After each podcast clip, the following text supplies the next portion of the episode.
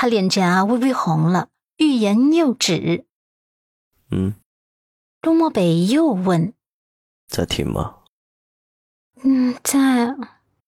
阮南希深吸一口气，脸颊上火烧火燎的，终于还是说了出来：“我想你了。”陆漠北的心湖上宛如一道闪电划过，光芒照亮了周遭。他甚至能看见湖水泛起涟漪，听见清灵灵的水花响声。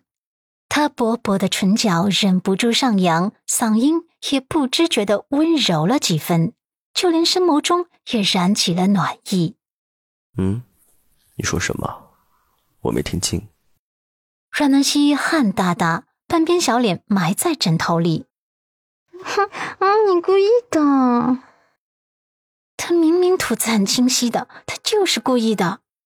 陆漠北墨黑的眸子里星光璀璨，就像是装下了整个星空一般，坦白道：“对，我就是想再听一遍。”邵南希被男人聊的内心一阵心悸。哼，坏蛋，你学坏了！我只说一遍，不说了，不说了。陆漠北宠溺的勾唇。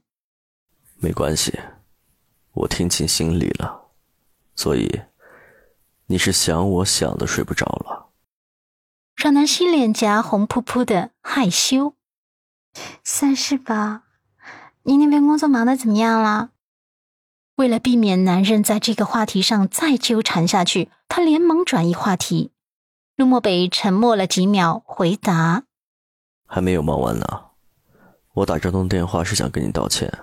明天的情人节，我没办法赶回去陪你一起过了。”这边的工作实在推不掉，也赶不完。他嗓音低低的，不难听出有歉意的成分。阮南希可不是那种不懂事的小女人，她很大度的笑道：“ 没关系啊，区区一个情人节，我不会放在心上的。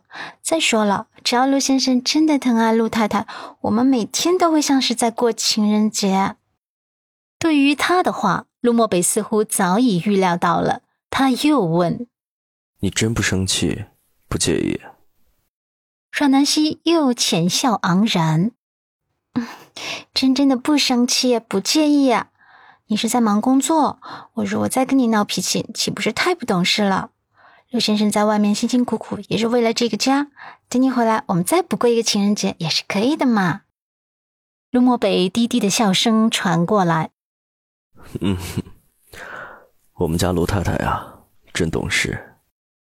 必须的，阮南希笑的小酒窝甜甜的，这样才能跟高大上的陆先生相得益彰啊。陆漠北心情很好，很好，等我回去，早点休息。嗯，你也别太辛苦了。好，晚安。晚安。第二天。阮南希猜到今天这个特殊的日子里，咖啡厅中午和晚上会很忙。年轻的小情侣自然是不会冷落这样的节日的。而他的咖啡厅装修风格清幽而又浪漫，自然会是情侣们的首选。他早早起床了。他昨晚睡前想到要去商场帮伊人买点孕妇合适的补品，再买点孕期书籍送给伊人。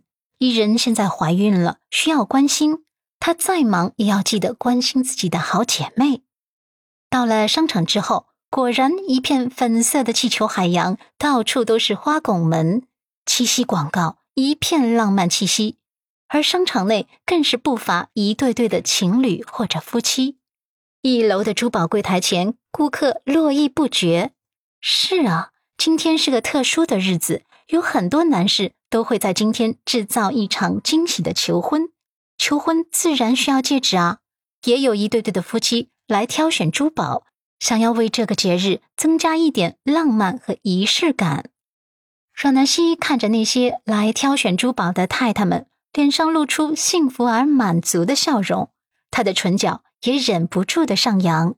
幸福是会传染的，她有些羡慕那些太太们。显然，一楼珠宝柜台不能待了。放眼望去，哪哪都是撒狗粮的，他可不能来自虐。就在他转身准备上电梯去五楼的图书馆时，身后有人出声叫他：“南希啊，这么巧，你也来逛商场？”